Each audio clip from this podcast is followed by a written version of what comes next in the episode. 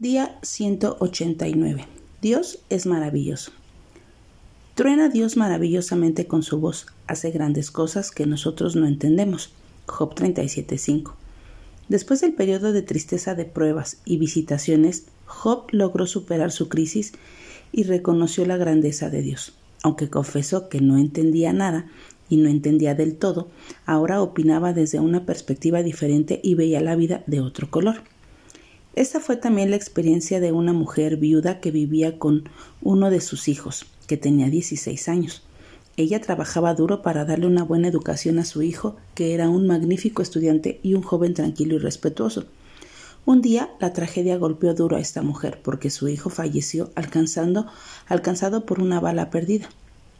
Al principio ella no podía asimilar el golpe y nunca pudo comprender por qué su hijo murió de aquella forma y culpaba a Dios. Los hermanos cristianos y el pastor de la iglesia hacían todo lo imposible para poder ayudarla en su pena. Pasaron unos meses y ella parecía que moría angustiada por el dolor tan fuerte que sentía.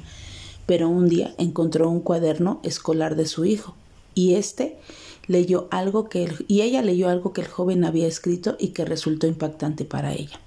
Arturo había escrito su testimonio de conversión y expresaba su deseo de compartirlo para que todo el mundo supiera del amor y el poder de Dios.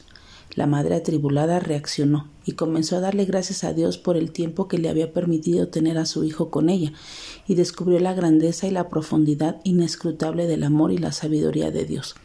Cuando conocemos a Cristo de manera personal, comprendemos la inmensidad de su poder y de su soberanía sobre la criatura humana. Así que hoy alabemos al Dios amoroso y poderoso que nos toma y que nos hace sus hijos.